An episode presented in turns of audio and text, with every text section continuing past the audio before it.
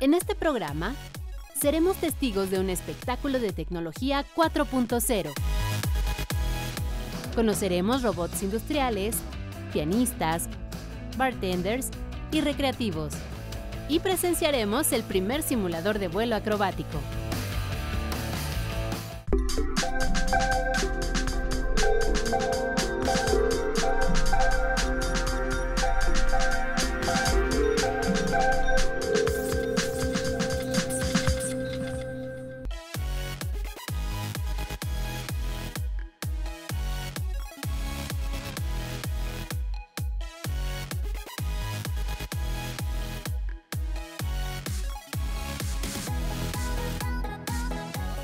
Bienvenidos a Factor Ciencia, soy Lucía Vázquez y es un placer saludarlos desde la ciudad de León, Guanajuato.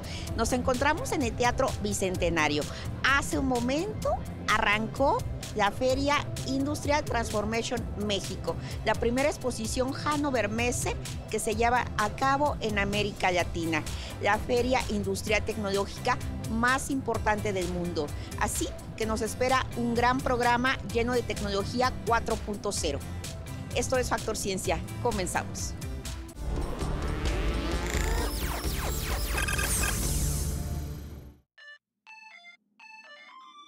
Con un impresionante despliegue multimedia en el Teatro Bicentenario de León, Guanajuato, se realizó la Industrial Transformation México, la versión en nuestro país de la exposición alemana Hannover Messe, un equipo de ingenieros, programadores y artistas de la empresa mexicana Cuarzo creó una experiencia inmersiva a través de la fusión de recursos tecnológicos 4.0 como robots, música, danza, láser y tercera dimensión. Hochen Kockler, director general de Deutsche Messe, Diego Sinue Rodríguez Vallejo, gobernador de Guanajuato, y Francisco Cervantes, presidente de Concamín, dieron la bienvenida a los casi mil empresarios a las actividades de la reunión anual de industriales. Una noche en la que se disfrutó de un espectáculo innovador, a la altura de las ferias tecnológicas más importantes del mundo.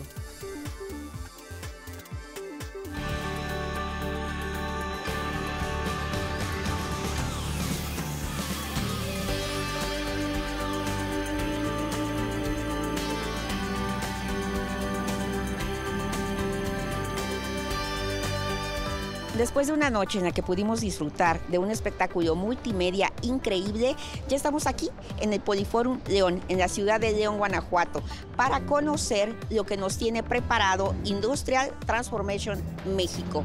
Sin duda, una gran promesa en tecnología 4.0. ¿Qué les parece si vamos a conocer? Miles de asistentes se dieron cita en el Poliforum León para no perder detalle. Esta vez, en lugar del listón inaugural, se hizo uso de la tecnología biométrica para el reconocimiento de huellas dactilares de empresarios y funcionarios mexicanos y alemanes, quienes posaron la palma de la mano en un escáner. La primera edición de la ITM congregó a 265 expositores nacionales e internacionales en áreas como manufactura digital, logística inteligente, máquinas y herramientas, robotización y transmisión de poder, y más de 100 especialistas participaron en seminarios, conferencias y asesorías. Industrial Transformation México, una plataforma de innovación digital en América Latina.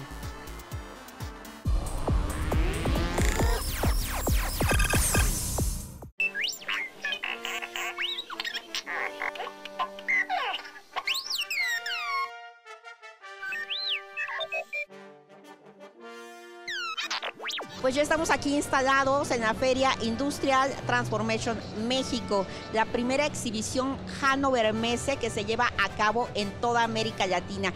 Es una fiesta tecnológica sin precedentes y sus principales protagonistas son los robots no solamente colaborativos, algunos de este tipo recreativos que nos recuerdan a una de nuestras sagas favoritas. ¿Qué les parece? Podemos interactuar, relacionarnos, nos toman video, se acercan a nosotros, platican, se mueven. Esto es parte de esta fiesta. Mira, la idea nace hace cuatro años con mi hijo, después de ver la película de Star Wars. ¡Ay, vamos a hacer un robot! Pero la intención es que hiciéramos algo que fuera novedoso, bien hecho, Y bueno, migramos hasta llegar a hacer esto, que se convirtió en, un negocio donde nos dedicamos a hacer robots para activaciones, como se dice en el, en el lenguaje de las expos. Activación, que la gente se acerque, que los vea. Y con el tiempo decía la gente, ¿qué hace este? No, pues mira, camina, ¿qué más hace? Bueno, habla, ay Dios, ¿qué más hace? Y entonces empezamos a desarrollar ideas de hacer robots que no nada más eh, fueran activación, sino fueran algo más, como puedes ver el chiquito de allá atrás, que es absolutamente autónomo, te invita a que por favor te agradece tu compra. Posteriormente, en el tablero te invita a que tienes una encuesta. Esa encuesta viaja automáticamente a internet, de ahí a un dashboard donde se grafica y donde nos da un historial de todas las encuestas para que tú puedas medir como dirección cuál ha sido el comportamiento de tus clientes el mes pasado, el anterior, y te los compara. Todo eso hace automáticamente. Y si yo pusiera una cuenta negativa, donde hoy, hoy digo que me atendieron mal, en tiempo real lo está mandando a la gerencia comercial. Si está el gerente, lo ve, puede bajar a piso y atender al cliente y decirle, disculpa, que te hicimos mal. Ese es el tipo de tecnología que decidimos hacer que es la robótica comercial. Ahorita en esta expo hay robótica industrial.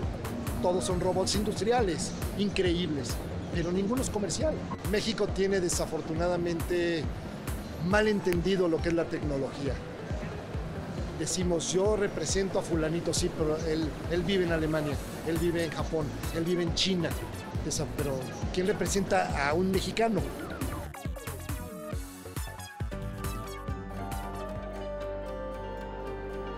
Para esta ocasión tan especial, algunos robots industriales hicieron gala de singulares proezas, como el cuarteto de pianistas Robots KR3, de sello alemán. En la vida diaria se emplean en actividades rutinarias como mover objetos de lugar, hasta otras de gran precisión. Veamos qué más pueden hacer y cómo se interconectan con otras tecnologías al sumar sensores tipo semáforo de seguridad, escáner y grabadores con láser. Pues básicamente aquí tenemos un robot colaborativo que está trabajando en esta máquina de un lado y lo que nosotros hacemos es darle seguridad a este tipo de dispositivos porque es muy importante que sí, tenemos el robot colaborativo que nos ayuda obviamente a tener mayor productividad y flexibilidad en las líneas de producción, pero ¿cómo le hago para que ese robot no me golpee?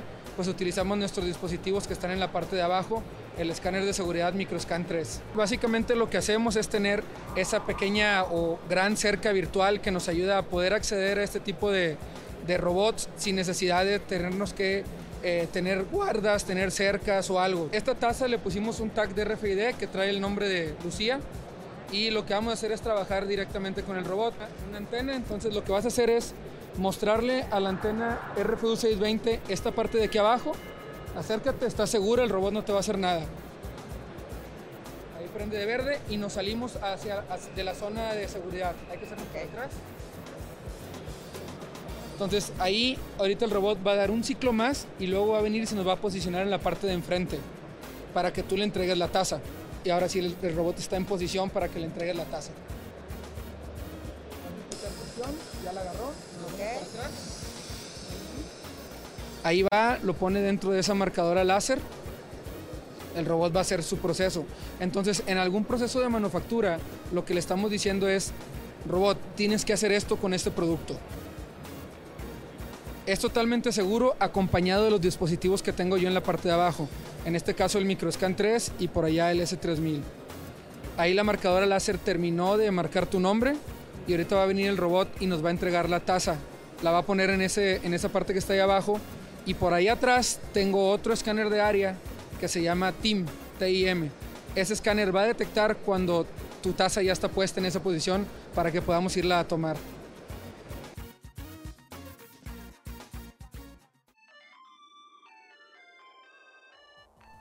Sin duda, los robots colaborativos son cada vez más populares. Son automatizados 100%, no requieren la presencia humana y si alguien los toca o se acerca a ellos, se detienen por seguridad. Estos robots, de origen japonés con programación e integración mecatrónica mexicana, destacaron como bartenders y sirviendo helados durante la ITM. Somos integradores, como te repetía, 100% guanajuatenses y mexicanos. Entonces, por ejemplo, nosotros acudimos a las empresas y las empresas nos dicen, ¿sabes qué? Tenemos un proceso o inseguro para el personal o sabes que yo necesito incrementar mi producción. ¿Qué me ofreces? Nosotros ofrecemos una solución automática, automatizada 100%, que es parte ya de la industria 4.0. Estamos hablando desde la industria automotriz hasta la industria alimenticia, agrícola y pronto estaremos ya en la parte aeronáutica. Nosotros tenemos esa parte de superación. Estamos trayendo una experiencia en robótica para la gente. El poder convivir con un robot que ustedes pueden ver que va a servir helado, pues no es algo común, ¿no? Que puedas ver todos los días en cualquier parte del mundo. Esto con qué visión? Únicamente la visión de atraer a la gente, de que la gente pueda tener la experiencia de hacia dónde vamos. Experiencia que ayuda a disminuir la idea de que los humanos van a ser desplazados laboralmente por los robots en esta cuarta revolución industrial. Ahora hay empresas, por confidencialidad no te puedo decir nombres, pero empresas automotrices grandes que pusieron su propia universidad. Entonces, ¿qué hicieron? Que aquellos operadores que fueron reemplazados por un robot para una función en específico, los están preparando para hoy en día hacer su personal de mantenimiento, cumplir algunas otras funciones.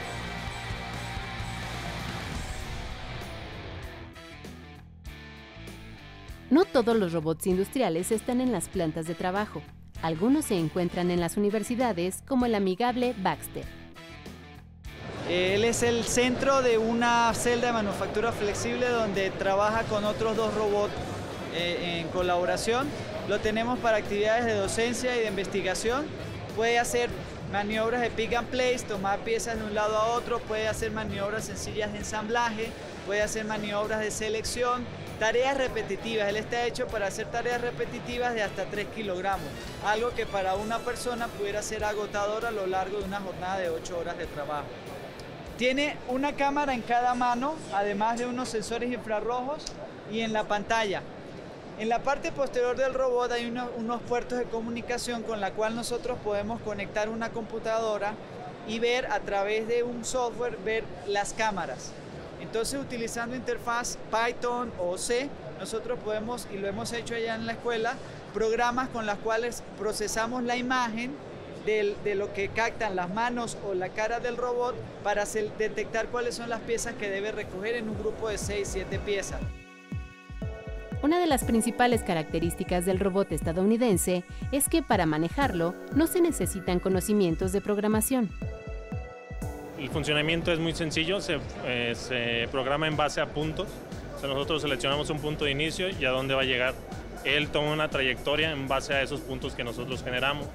Entonces, posteriormente de eso, si nosotros queremos sujetar una pieza, mover una pieza de lugar a otro, tenemos otro botón, el cual eh, nosotros le indicamos que abra o cierra el gripper para poder mover o manipular alguna pieza.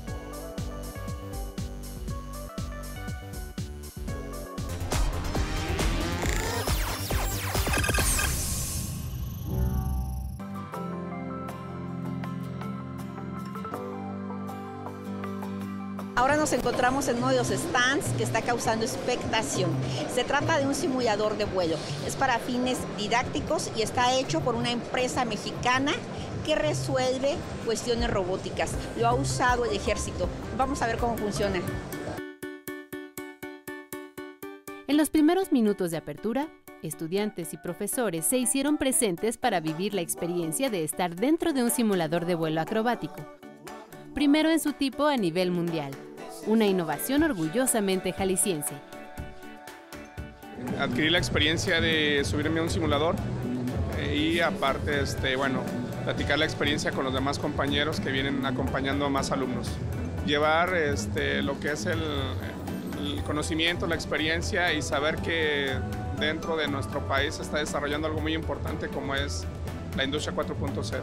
Bueno, pues se siente una sensación de, pues, de nervios al principio, pero conforme se siente el vuelo no es tan agresivo, sino que es, es suave y la verdad este, pues se siente bien, se siente padre y sobre todo las vueltas que son las pues, es mejor la adrenalina que se siente. Lo que vemos aquí es un simulador de vuelo táctico acrobático, es decir, contamos con un robot en la parte de esta plataforma, ese se va a mover en un séptimo eje.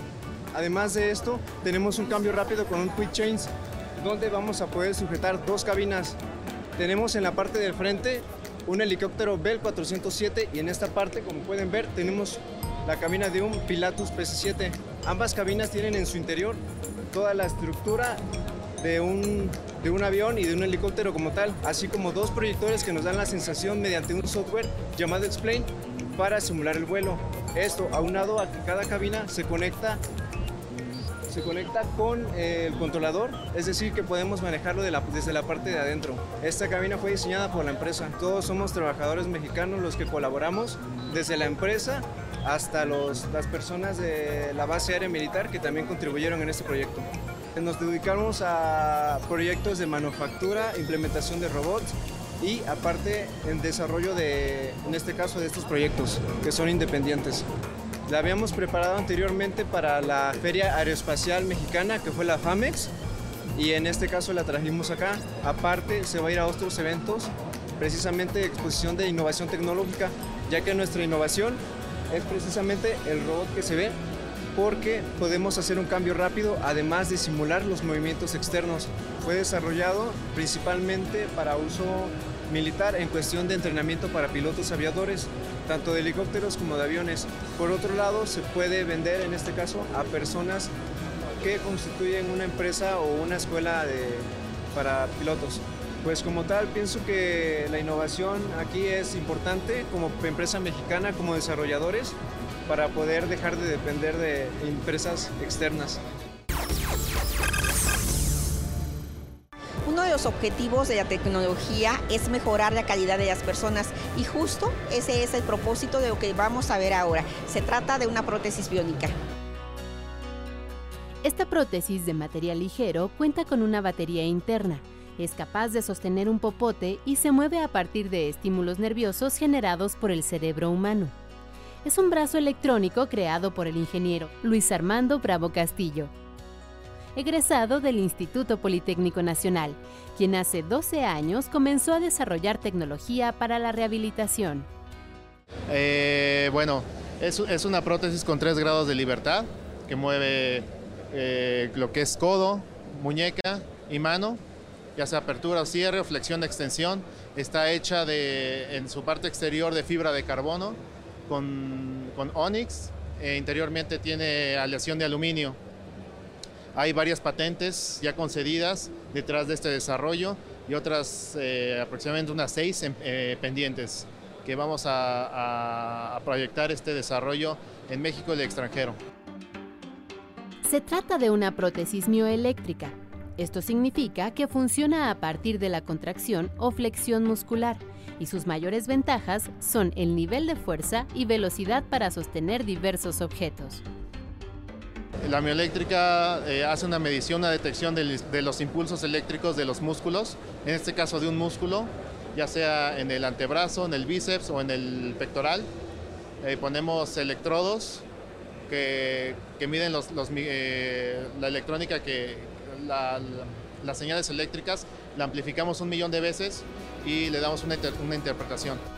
Esta tecnología mexicana cuenta con patentes en Estados Unidos, Europa y Brasil y por su nivel de calidad compite sin problema con sus similares de la tecnología alemana.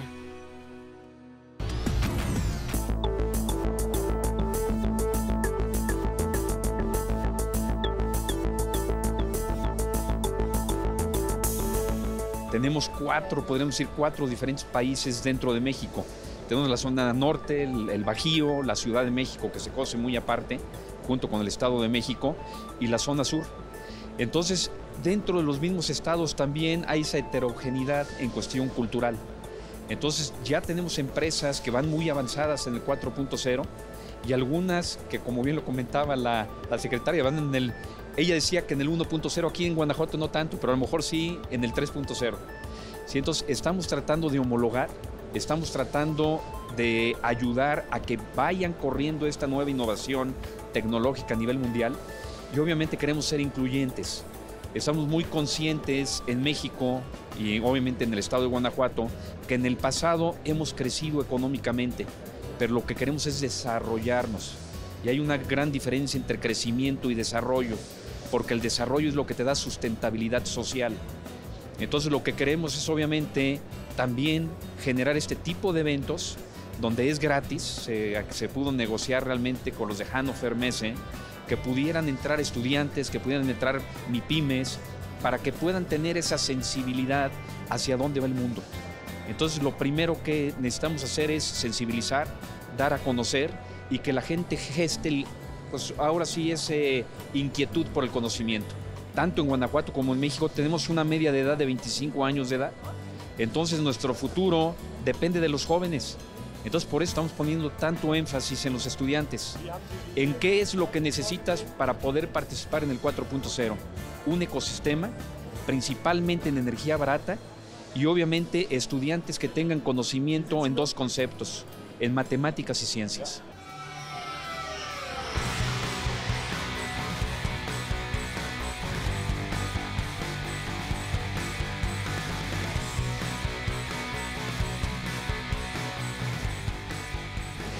Nos encontramos en el módulo de CONALEP, donde estudiantes de varios estados nos muestran sus prototipos en robótica.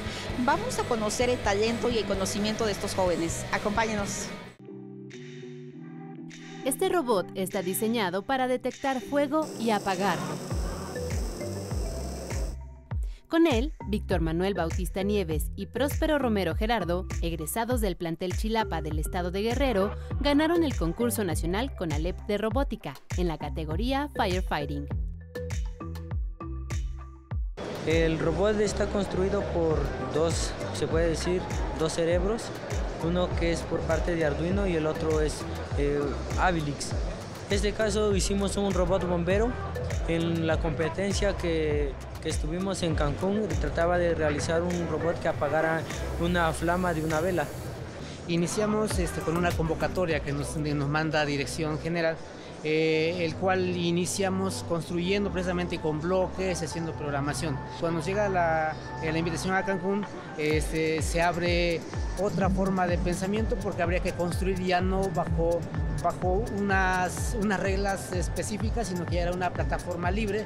Les soy honesto, nunca pensamos ganarlo, este, pero ya al estar en la arena, al estar con todo lo que implicaba la competencia, las mentes de los dos jóvenes brillaron, uno en construcción, otro en programación, y se lograron los retos. Hay difícil acceso a información y a tecnologías, pero sin embargo, no tener no significa no poder nosotros llegábamos a carecer de piezas tecnológicas efectivamente para construir un robot que estuviera muy a la talla de hacer todo muy efectivo y eh, sin embargo pues la construcción fue eh, refleja mucho esfuerzo de parte de nosotros, del maestro, el tiempo que le hemos dedicado y pues demostró ser el más eficaz en la competencia.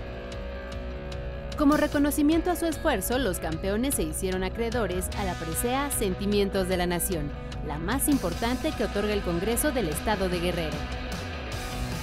Otra noticia de CONALEP es que ya cuenta con la carrera de pilotaje de drones en cuatro planteles de Sinaloa. Los jóvenes aprenden a construir estos vehículos, a darles mantenimiento, gestionar proyectos y pilotearlos. Sí, no hay precedente en ningún sistema educativo que se tenga una carrera como tal. Para la creación de esta carrera tuvimos que hacer un convenio de colaboración con la Universidad de Nuevo México en Estados Unidos para que nos asesorara, ya que ellos tienen un departamento muy grande de, pilotaje de drones, para que capacitara a nuestros docentes, los que les van a impartir las materias profesionales a los jóvenes. A Industrial Transformation México también asistió el doctor Enrique Q. Herrera, director general del sistema CONALEP. No, para nosotros es sumamente importante. Primero porque eh, no siempre habían invitado a instituciones de educación media superior. Es la primera vez y somos los únicos que estamos, como CONALEP. Entonces, para nosotros es un honor, es una distinción y no le queremos fallar a quienes están apostando en el apoyo para que CONALEP eh, sea la mejor institución formadora de profesionales técnicos de educación media superior. Eso es lo que estamos haciendo, esa es la base que le estamos dando con todas las habilidades del mundo para que mejoren sus condiciones profesionales y personales.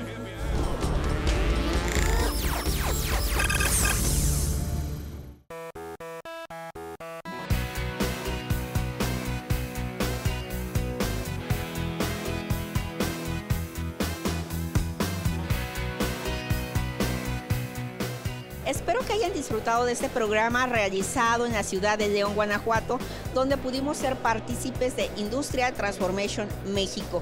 Sin duda, una primera y gran experiencia.